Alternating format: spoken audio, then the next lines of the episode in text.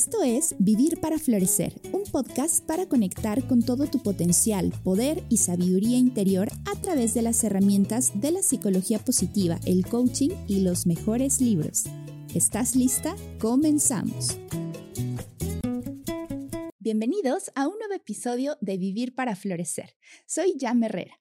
Y el día de hoy me encuentro acompañada de Elena Bazán, escritora, autora de El acto de nombrar y una persona con quien descubrí tener muchísimas afinidades.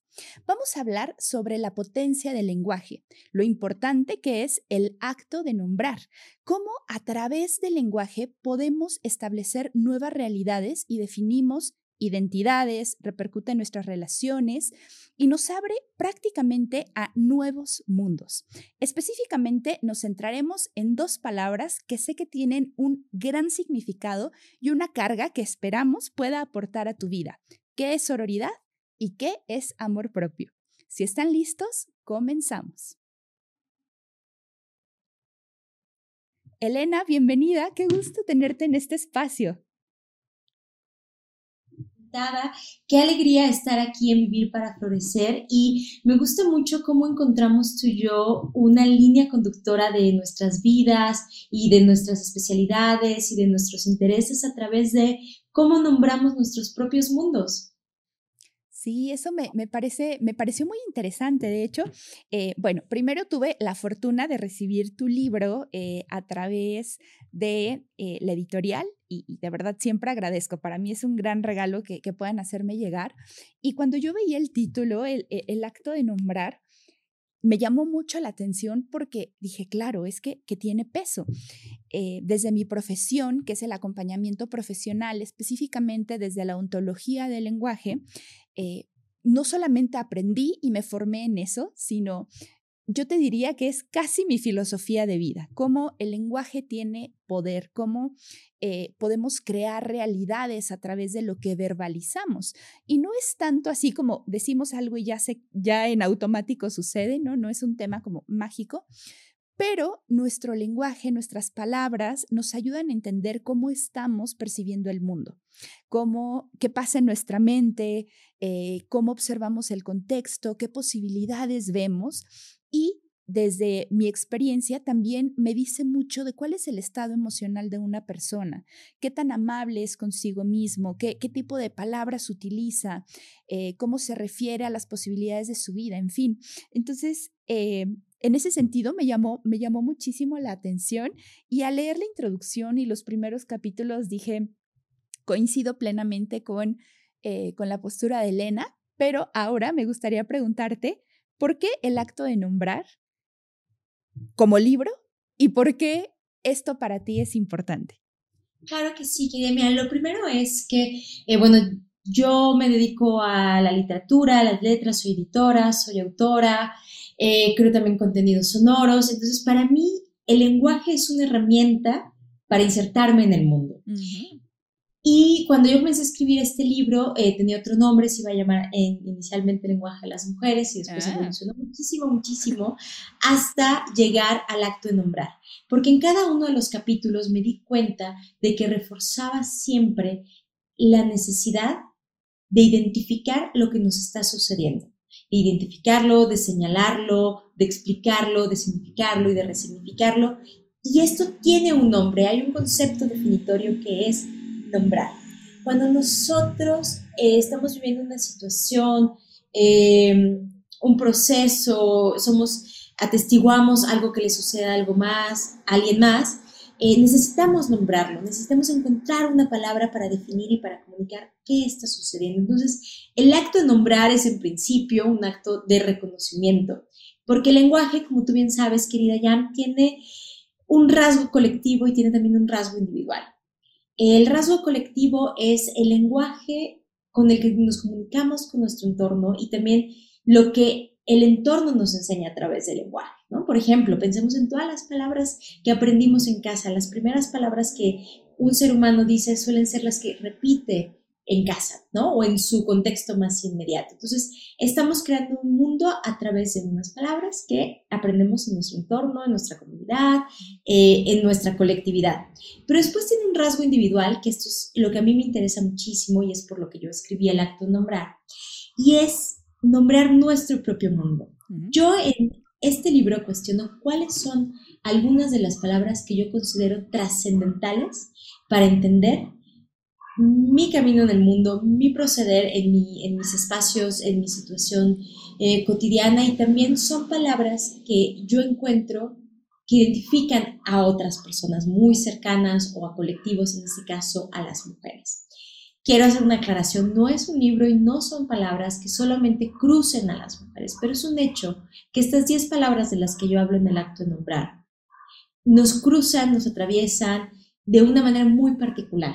Y hay, hay situaciones que se tienen que nombrar desde nuestros propios mundos. Entonces el lenguaje, como este rasgo individual, me parece que es muy importante porque es lo que nos permite entender qué nos sucede, qué nos pasa, cómo nos sentimos, en dónde estamos paradas, qué necesitamos, qué nos duele, qué nos alegra, qué queremos compartir. Y todo esto podemos hacerlo de manera más empática, inmediata, ágil, si sabemos cómo se nombra me, encanta que hagas esta distinción eh, de estas características desde lo individual y desde lo colectivo, porque ciertamente creo que el primer acto es nombrar lo que pasa en nuestro interior y cómo, cómo representamos nuestra vida, pero también a través del lenguaje nos conectamos con los demás, encontramos resonancia, encontramos validación y es importante aceptar que necesitamos esta validación.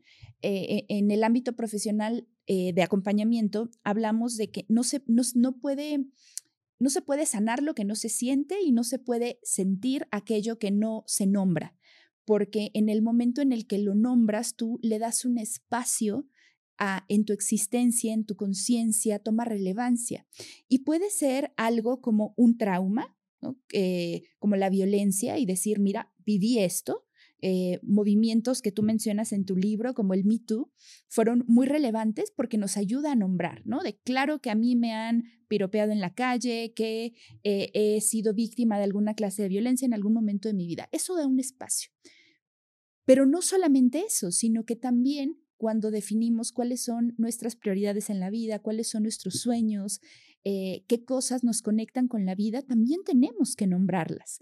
Llegan conmigo algunas personas que me dicen, oye, ya, eh, no tengo motivación, eh, no alcanzo mis objetivos.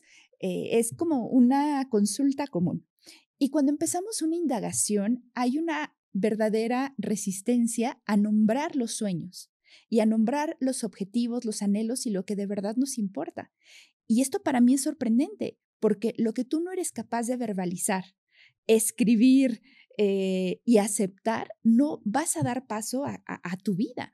Entonces creo que en ambos sentidos, tanto como en un proceso de sanación como en un proceso de cristalización de, de objetivos y definición hacia el futuro, qué importante es el lenguaje. Por supuesto, y de hecho Laura García Arroyo, que, quien es la mm, prologuista del acto de nombrar, nos dice, todo nace y crece a partir de las palabras. Y hay otra cita que me gusta muchísimo, que de hecho eh, es el primer eh, de este libro, de Chimamanda Ngozi Adichie, quien nos dice, enséñale a cuestionar el lenguaje porque lo que digas importa. Entonces, dicho esto y conectándolo desde nuestras experiencias, que me, que me encanta que esto nos, nos una ya, eh, pues yo te quiero decir que dos de las palabras que han resignificado mi vida en todos los niveles son palabras que vamos a hablar el día de hoy en tu programa y son sororidad y amor propio. Totalmente. Son, son palabras que yo conocí siendo adulta, ¿no? O sea, una, una versión de Elena eh, muy madura, con un recorrido muy amplio desde muchos niveles, este, con muchos cuestionamientos. Y sí te puedo decir que cuando entendí qué significan estas palabras y cómo hacerlas parte de mi vida, de nuevo, el rasgo individual son estas dos palabras, ¿no? Están en mí. Y, y fue, son un antes y un después en mi vida, la sororidad y el amor propio. Oye, que las dos yo diría que son palabras que están en tendencia. Por todos lados hablamos que las personas intentan definirlas Eh, y además creo que es importante que haya diferentes expresiones de lo que significan para cada una de las personas, de las mujeres. Eh, pero lo que es cierto es que hay tantas definiciones como seres humanos y mujeres y universos hay, ¿no? Son, cosas muy diversas. Creo que la conversación de hoy pretende compartirles una de las visiones, a lo mejor desde nuestra historia de vida, de por qué han sido eh, importantes.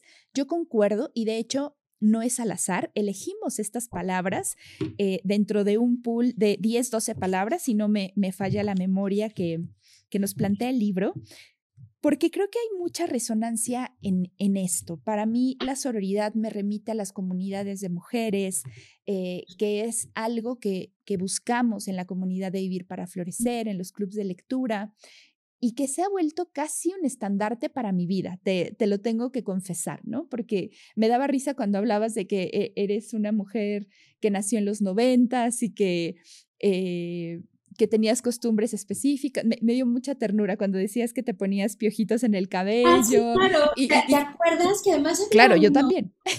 Que, hasta brillaban en la oscuridad, unos fosforescentes, o sea... Sí, yo tenía la cabeza llena de, de, cositas brillantes. No, pero, pero me encanta porque me recordó mi propia eh, infancia, mi propia juventud en, en los 2000 que tú la mencionabas y dije, claro, es que cuando éramos jovencitas, hablando a lo mejor de adolescentes, pues yo no escuchaba estas palabras, no eran muy ajenas a mi realidad. Yo conecto contigo en el sentido de que las conocí siendo una adulta em, y también con un camino recorrido. Entonces, bueno, ambas han tomado una gran relevancia. Em, trabajo todos los días por y con estas palabras. Así que bueno, me, encanta que hayamos abierto este espacio de, conversación y me gustaría preguntarte, Elena, para ti, ¿qué es la sororidad?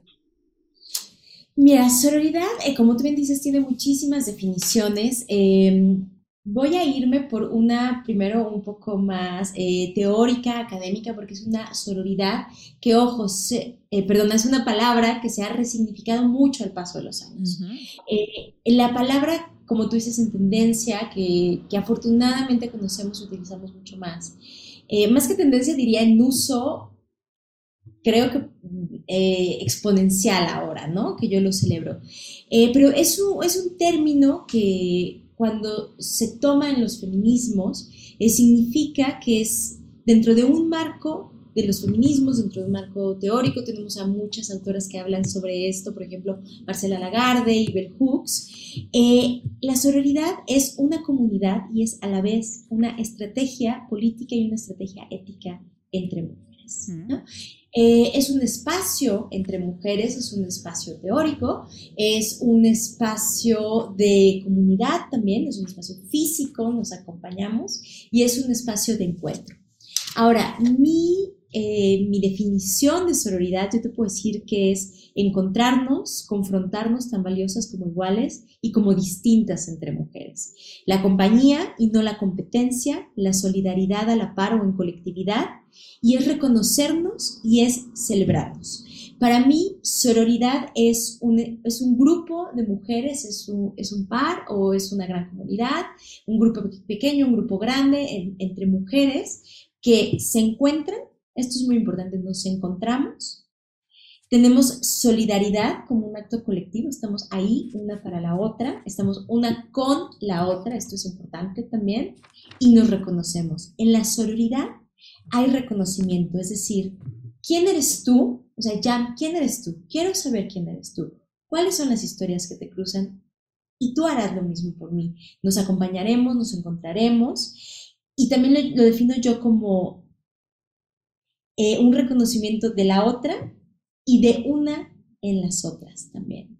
¿Quién soy yo en todas esas mujeres? Eh, la sororidad es, para mí, si, te, si pudiera ponerle otra palabra que, que la acompañe, es nosotras. Nosotras es una palabra eh, que me ha resignificado muchísimo, ¿no? O sea, porque me hace preguntar quiénes somos, quiénes estamos. Entonces, sororidad es esto, es un acompañamiento, es un reconocimiento, es un encuentro. y, y se me llena el corazón al escucharlo porque hay mucho poder en esas palabras. Eh, me encantaba cuando tú hablabas en tu capítulo que había personas que decían, bueno, yo no me identifico como sorora o no, eh, no, no me reconozco en esas palabras, pero sí me reconozco en la amistad. Entonces yo decía, bueno, es que realmente no importa. No importa y sí importa, ¿no? Porque las palabras en sí mismas tienen poder, pero eh, me lleva a pensar cómo todos tenemos procesos y evoluciones diferentes. Para mí, sororidad ha, ha significado un cambio de paradigma fundamental en mi vida. No sé si te pasó a ti, Elena, pero yo crecí en una familia en donde me enseñaron a desconfiar de otras mujeres. A lo mejor no con una intención directa, ¿no? Tal vez la intención era como de protegerme o de eh, resguardar, ¿no? Pero eh, crecí con una mamá que no tiene verdaderas amigas, bueno, más bien que no las tenía. En esta etapa ya avanzada de su vida las está cultivando y me da muchísimo gusto, pero crecí un poco con esta idea de eh, las mujeres no pueden estar juntas, de hay una competencia desleal, de el peor enemigo de una mujer siempre va a ser otra mujer.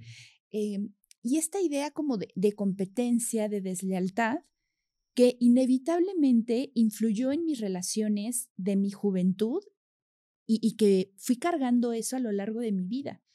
Yo creo que fue en la universidad cuando empecé a cambiar estas ideas y me di cuenta lo tremendamente poderoso, empoderador, que implica el cambiar este paradigma empecé a cultivar buenas amistades con amigas y empecé a descubrir que hay un nivel de intimidad y un nivel de conexión, eh, retomando tus palabras, cómo nos encontramos en la otra, porque hay una naturaleza humana común que no compartes ni siquiera con tu pareja, que podría ser un vínculo muy cercano. Y no quiere decir que un vínculo sea mejor que otro. No creo que puedan compararse, son eh, diferentes pero sí he encontrado con buenas amigas cómo hay un nivel de conexión diferente. Y, y un nivel de resonancia diferente y un nivel de validación diferente. Y esto creo que es indispensable para la vida y el buen funcionamiento psicológico y emocional de todas las mujeres. Porque, perdóname, porque hoy en día algo, algo que observamos mucho es que hay gente desconectada de sí misma, desconectada de los demás, unos niveles de ansiedad, de depresión terribles. Y bueno, es parte de lo que estamos viviendo. Y nos estamos desconectando de ese gran poder, de esa comunidad, de la alegría, del gozo, de la compañía, de la fuerza.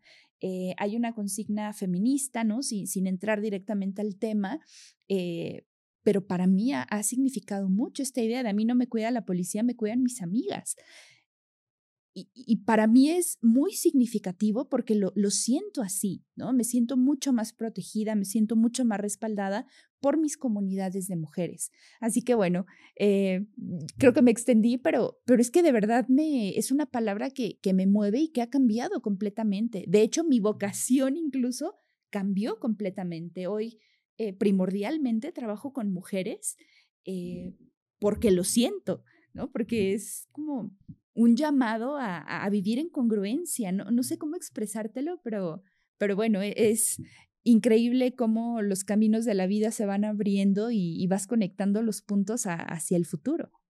Por supuesto, y la sororidad es esa enseñanza también, o sea, cuando eh, decimos sororidad como parte de nuestras palabras, o sea, sí suceden cosas que es estos reconocimientos en otras con las otras y acompañar.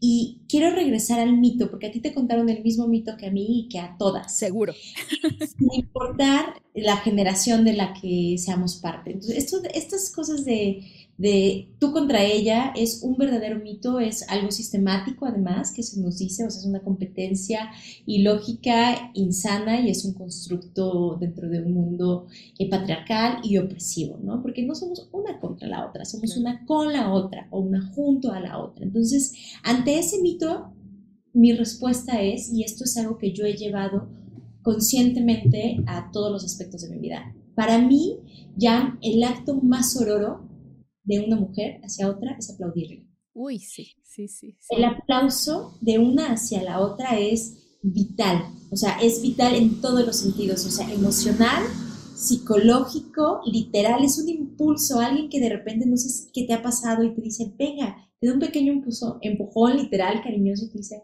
sal al escenario, tú puedes hacerlo, ¿no? Es como, como esto. Entonces, ese es un mito, no somos una contra la otra, es una con la otra, una junto a la otra, una para la otra, una encontrando a la otra, una cuestionando a la otra. Y sí, sororidad es, es muy importante. Y como tú decías, eh, yo también he escuchado mucho eh, a otras mujeres, a otras colegas que dicen, no, yo no me identifico con esta palabra, no es parte de mi terminología, eh, no la utilizo, pero tienen otras palabras que al final nos unen de alguna forma. Por ejemplo, empatía, amistad, hermandad, círculo de mujeres, alianzas, cuidado colectivo, socialización femenina, eh, colectivos de mujeres. Entonces, existen otros términos. Si bien puede que tu palabra sororidad, la palabra sororidad no sea identitaria para ti, digas, no voy por ahí por lo que sea, estoy segura que podemos construirnos con algunas de estas otras palabras.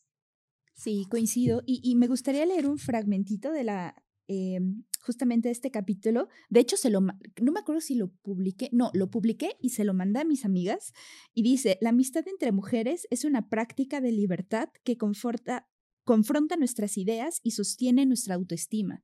Y dije, claro, qué tan importante es y, y lo, se me vino a la mente por esta idea que dices de qué revolucionario es alegrarte genuinamente por lo que le pasa a las mujeres de tu comunidad. A veces con tus amigas es más cercano, eh, es más eh, fácil que te alegres. A veces cuando estás en un mismo segmento es un poco más difícil porque entra eh, emociones que también son humanas, como la envidia, los celos, y eso es parte de la realidad. Pero creo que cuando somos capaces de observarnos, de ver qué lección nos está trayendo el, el compararnos, que es natural, que estoy viendo en la otra y puedo resignificarlo y decir, ok, estoy viendo que esta colega es muy exitosa, que tiene cosas que yo quisiera tener. Valido esto que estoy observando, valido esto que estoy sintiendo. Lo cambio y puedo alegrarme y puedo reconocérselo porque además son cosas diferentes, ¿no? Uno, algo es que lo veas, que lo observes, y otra cosa es que se lo verbalices a la persona y decirle, oye, estoy viendo esto de tu desempeño, y de verdad son como esos abracitos al corazón que dices, ah, bien, ¿no? Sobre todo eh, de personas que a lo mejor no están tan cercanas a tu comunidad. No sé, tal vez es un sesgo, pero siento que a veces nuestras amigas, si son buenas amigas, te van a apoyar y van a estar ahí.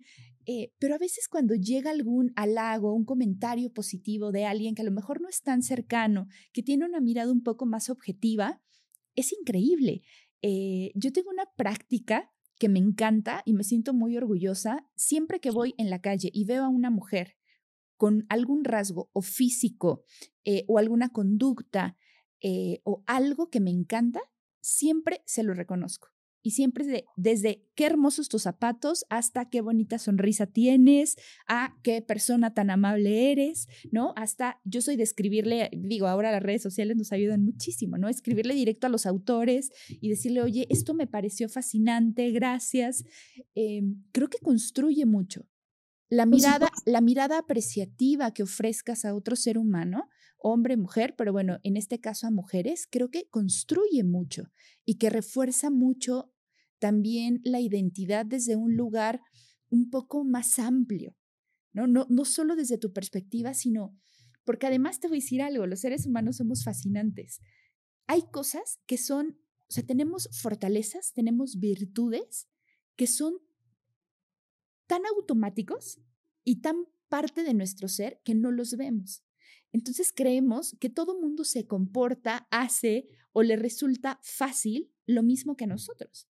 Entonces, tú podrías decir, ¿cómo? No es fácil escribir un libro, ¿no? Si para mí es fácil, por poner solo un ejemplo, ¿no? Y a veces te das cuenta que no, que cada persona tiene retos diferentes y que cuando tú alabas de, oye, Elena, me encanta cómo comunicas, eres muy alegre eh, eh, en tu voz, en cómo transmites, a lo mejor es algo que tú dabas por hecho de ti misma y que no sabías, un punto ciego, y creo que en ese sentido, cuando alguien te lo aporta, enriquece tu vida.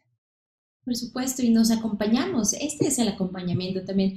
Y puede ser desde un lugar muy cercano, como lo que tú mencionas, por ejemplo, mis amigas, ¿no? Estos círculos, pues ya muy trabajados, muy profundos, muy arraigados. Pero también la sororidad está en quien no conocemos y esto es fascinante y creo que es una esperanza para el mundo eh, entre nosotras porque pues somos quienes creamos nuestros lugares seguros una con la otra.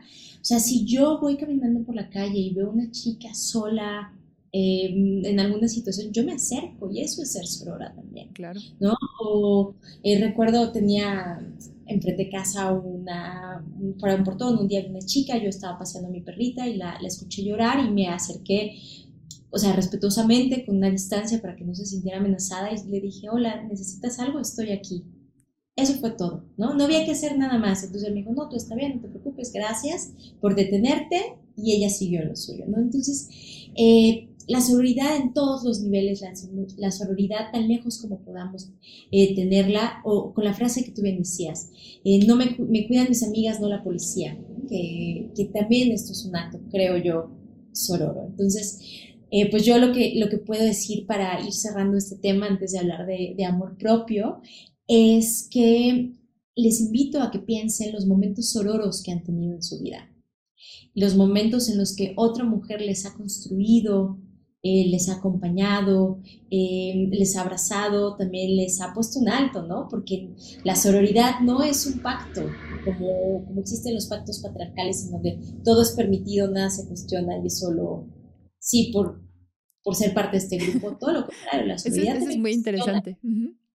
Y es importante, ¿no? O sea, yo crezco en tanto que tú me cuestionas. Por supuesto, es de un lugar empático y solidario, pero esto no quiere decir que todo esté permitido.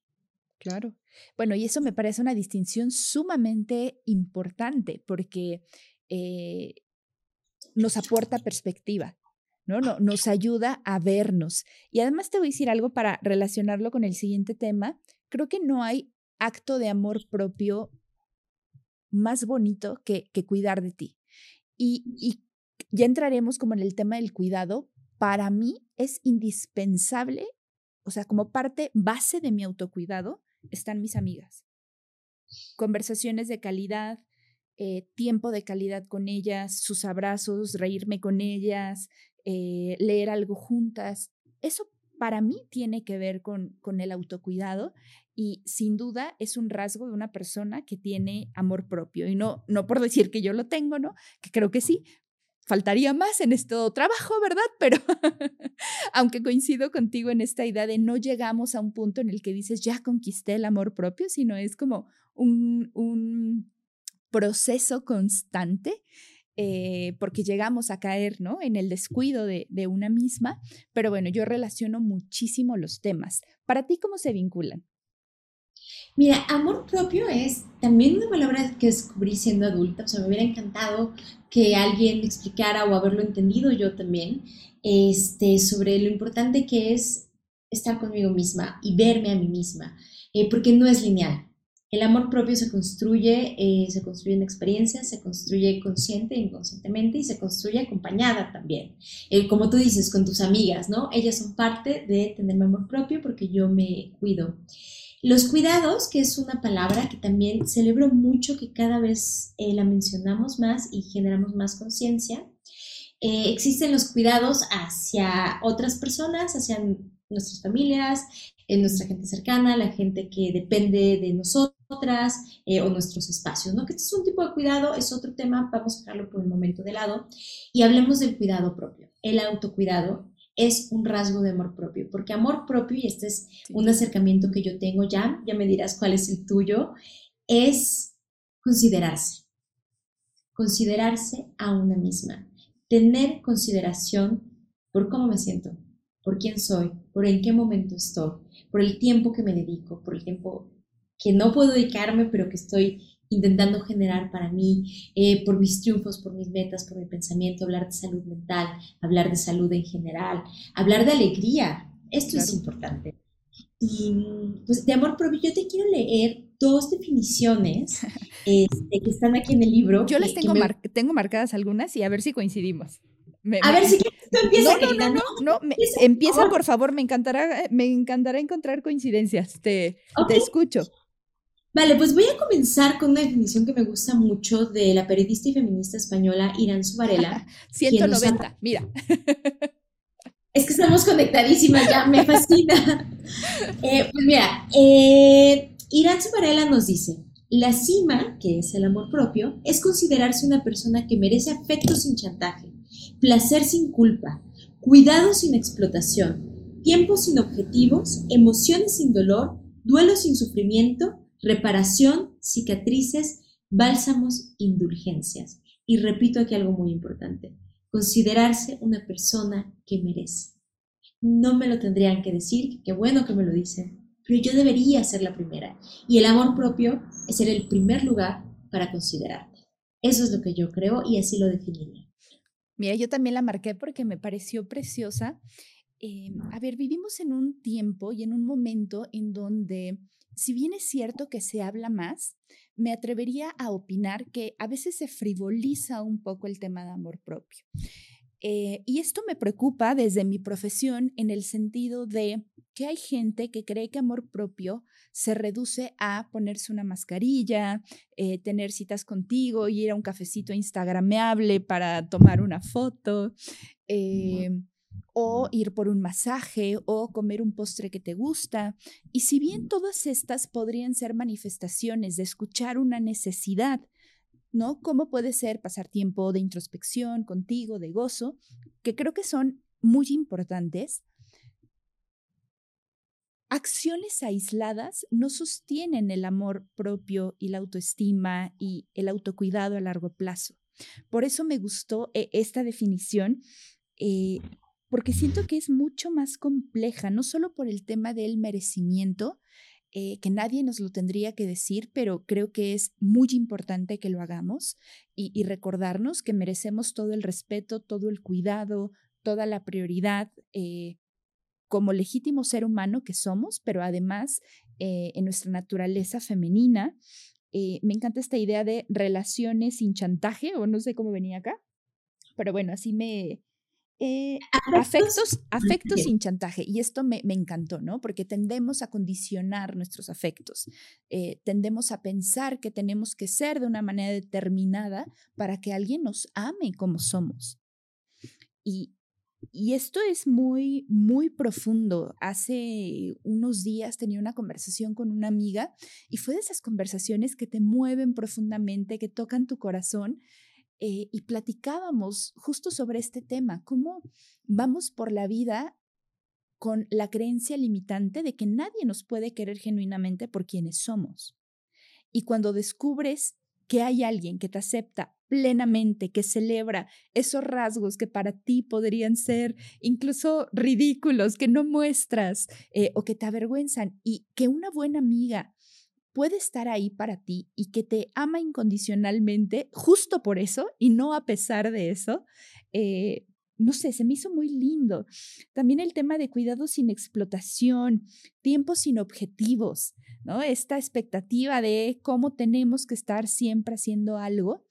Eh, y te comparto, Elena, que para mí el gran aprendizaje de este año ha sido definirme a través de lo que soy y no de lo que hago y qué trascendental, qué viaje estás haciendo, Jan, porque como decíamos, no es lineal el amor propio, ¿no? O sea, tú te vas descubriendo en momentos, en facetas, en etapas de tu vida, un día sí, un día no, en mejores, en más complejas circunstancias. Entonces, lo que nos dices es muy importante y quiero destacar, Jan, voy a repetir lo que tú dijiste, porque el amor propio no es un tema frívolo como se juzga, ¿no? La Todo lo contrario, el amor propio es trascendental en todos los ámbitos de nuestra vida, o sea, porque eres tú moviéndote en ti misma para después ser parte del mundo, ¿no? De la comunidad, de tu trabajo, de tu escuela, de tu familia, eh, de tus hijos, de tu pareja, eh, pero todo empieza en ti. Entonces, lo que tú estás haciendo yo te aplaudo porque es un camino que invito a que más personas sigan. Pero te voy a decir algo, no es un camino al que llegara de una forma amable, lo, he contado en otros episodios. Justamente, y, voy a retomar algo que decías porque creo que casa perfecto. Y tú y pones, pero también hay que, hay que pasar por ahí, reprenderse la falta de cariño y contacto. Así que a veces me sigo cayendo mal y aún así me quiero mucho. Y, y me encantó porque un signo de buenas relaciones es jamás condicionar el afecto. ¿no? a lo que haces o dejas de hacer. Y es algo que pasa mucho en nuestras relaciones. Nunca me lo había planteado en relación a mí misma. Y dije, qué interesante es. Porque dije, puedo hacer acciones que van en contra incluso de mis valores. Y, te lo confieso, Elena, a mí me pasó una persona que trabaja en el mundo del bienestar que experimentó burnout.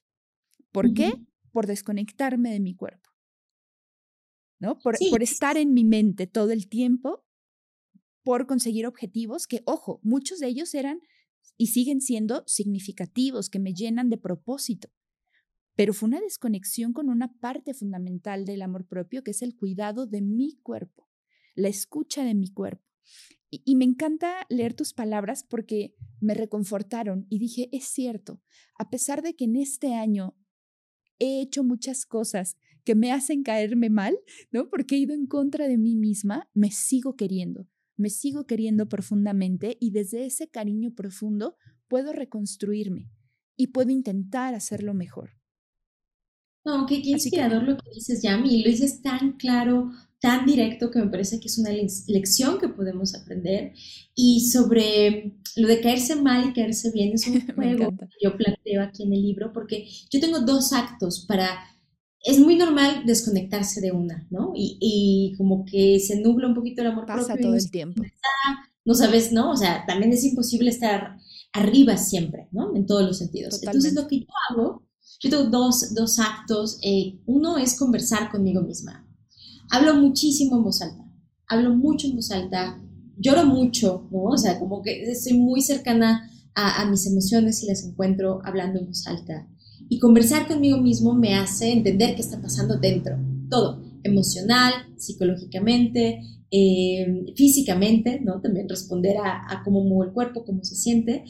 Y cuando converso conmigo misma, pues hay un encontronazo y a veces es muy chulo y te caes muy bien y a veces no está tan chido y te caes mal. sí es muy importante caerse bien y es muy importante caerse mal, porque de nuevo, o sea, no es fingir que todo está bien, o sea, el amor propio, por eso digo, no tiene nada de frivolidad hablar de estos temas o intentar encontrar tu amor propio y cultivarlo y, y seguir con él, pues porque es un encontronazo y no siempre es sencillo, ¿no?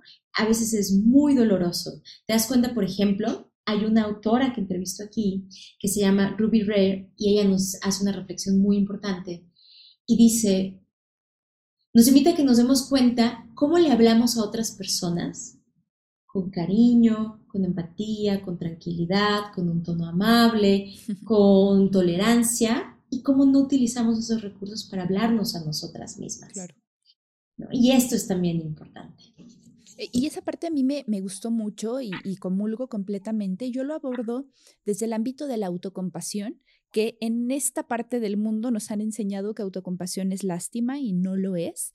Eh, para las personas que tal vez lo creen, eh, autocompasión es un concepto que viene del budismo antiguo, eh, que de hecho recientemente, la última década, se ha traído a esta parte del mundo y yo lo celebro, porque justo es esto que nos dices, es cómo podemos tener una mirada y una actitud mucho más amable y bondadosa con nosotros mismos. Sí. A mí me ayuda mucho pensar en las situaciones que vivo, cómo se las diría con mi hermana, ¿no? Que para mí mi hermana es mi máximo referente de amor, ¿no? Intento ser como súper paciente y amorosa, seguramente no lo logro siempre, si lo escucha ella refutará, muy probablemente, pero siempre intento decir las cosas desde el amor, desde el cuidado. Y esa actitud me ayuda a trasladarlo a mí, a decir, bueno, fallamos porque somos seres humanos y porque si no fallamos no aprendemos. Y, y, lo importante es ocupar esa amabilidad, sobre todo en el fallo, porque eso también es como una, eh, yo diría como un error conceptual, porque de pronto creemos que hablarnos bonito solo tiene que ver con las afirmaciones y solo cuando nos sentimos bien, pero realmente se ha estudiado y hay mucha evidencia que la autocompasión y la, amabilidad funcionan mucho más en días difíciles, cuando sufrimos, cuando sentimos vergüenza, cuando sentimos que hemos fallado, cuando tenemos el corazón roto, cuando estamos pasando por un día difícil, como podríamos etiquetarlo, es donde más valor tiene y donde más ayuda. Entonces, comulgo contigo completamente en este de decir, piensa en alguien que amas, piensa en la persona con quien eres más amable e intenta hablarte así y ve qué pasa y ve cómo se siente en tu cuerpo y ve qué tan cómoda o qué tan incómoda te sientes. Porque algo que es innegable, y, y digo, hablaremos en otro podcast de esto porque también me parece muy interesante, pero para que podamos establecer límites, somos capaces de aceptar aquello que aceptamos de nosotros mismos. Y cuando nos vinculamos con otras personas desde una relación que no es sana, muchas veces tiene que ver con la calidad del diálogo interno y con la calidad de autocuidado que soy capaz de darme. Por eso es importante entrenarlo. Claro, y es un entrenamiento, como bien dices, o sea, eh, porque cada día y de hecho en diferentes horas de un mismo día somos distintas personas, vamos cambiando, nos pasan cosas, reaccionamos hacia diferentes situaciones, emociones y demás, y hay que entrenarlo, como tú bien dices, ¿no? Es una labor, por eso el amor propio también se descubre, se cultiva a lo largo de la vida. Y no sé, por ejemplo, una reflexión que, que yo hice que me impactó muchísimo es, me pregunto a mí misma, y te lo pregunto a ti, ya, o sea, si alguna vez alguien nos ha dicho que nos prestamos demasiada atención. Ah, esto también me llamó la atención. Para nada. O sea, no, porque no nos prestamos demasiada atención, ni siquiera la suficiente, ¿no? O sea, ¿cómo te sientes? ¿Cómo estás? El ejemplo que tú dijiste, o sea, esa transición personal del burnout, cuando te diste cuenta que estabas en este lugar, ¿no? Entonces, eh, pues yo les propongo un ejercicio que a mí me funciona porque más soy cercana a, las palabras y, escribir es un lenguaje muy natural para mí. Escríbanse una carta, así, querida Yam, dos puntos, ¿no? Querida Elena, dos puntos. Y háganse preguntas, pregúntense cosas para responderse. Por ejemplo, ¿qué quiero? ¿Qué me gusta? ¿Qué me hace sentir bien? ¿Qué me provee de calma o qué me provee de seguridad? ¿Qué me conmueve? ¿Qué me molesta? ¿Qué valoro? ¿Por qué ya no hago esta actividad? ¿O por qué hago mucho más esta otra actividad? Estas preguntas que te llevan a cuestionarte, a conversar contigo misma y a darte cuenta si el día de hoy nos caemos bien, nos caemos mal, si podemos ser más autocompasivas, si podemos celebrarnos más. Y yo creo que en esta conversación con una misma también podemos encontrar muchísimo amor propio. Concuerdo completamente y de hecho eh, es una práctica que yo intento hacer todos los días y, que ha sido muy significativa en este año en específico, en, mi proceso de, eh, de reencontrarme, de reconstruirme. Así que lo recomiendo completamente. Eh, gracias por el, por el consejo, por el ejercicio, esa clase de, de prácticas siempre refuerzan mucho a la comunidad, ¿no? Les encanta que hayan ejercicios, que podamos eh, construir desde ahí, así que te lo agradezco infinitamente. y, guárdenla, ¿eh? Porque la, la carta de, este, de octubre del 2023, si la lees en un año ya, si la lees en seis meses, te vas a sorprender mucho también de, de qué estaba pasando, quién eras tú y si has llegado al lugar que querías llegar.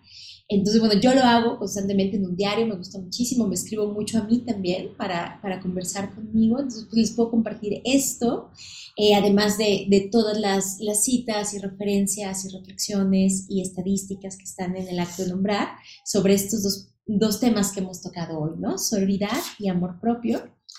Y ya, pues te quiero enseñar, no estamos en, en el mismo espacio físico, me, que más me encantaría, pero que sea a la distancia, porque si ya coincidiremos coincidiremos. De hecho, esa es una meta que tenemos de encontrarnos. Pero un momento eh, importante para mí, una cima, eh, fue llegar a una reflexión. Eh, que también me agarro mucho de ahí, de hecho está aquí, tengo aquí un post te lo enseño porque lo tengo Me encanta. a ver, déjala ahí, sí, justo. Y dice, no quiero ser nadie más que yo.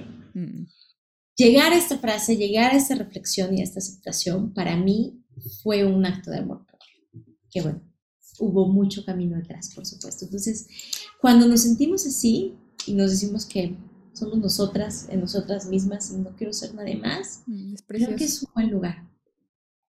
Es hermoso, es un muy buen lugar para habitar. Es un maravilloso lugar. No, no te preocupes.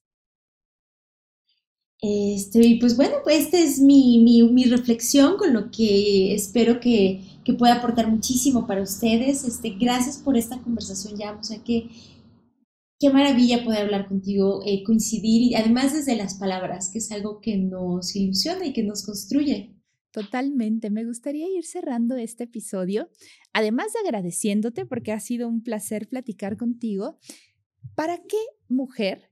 Y me atrevería a asegurar que bueno, no. Tal vez estoy siendo atrevida. ¿Para qué persona pensaste el acto de nombrar?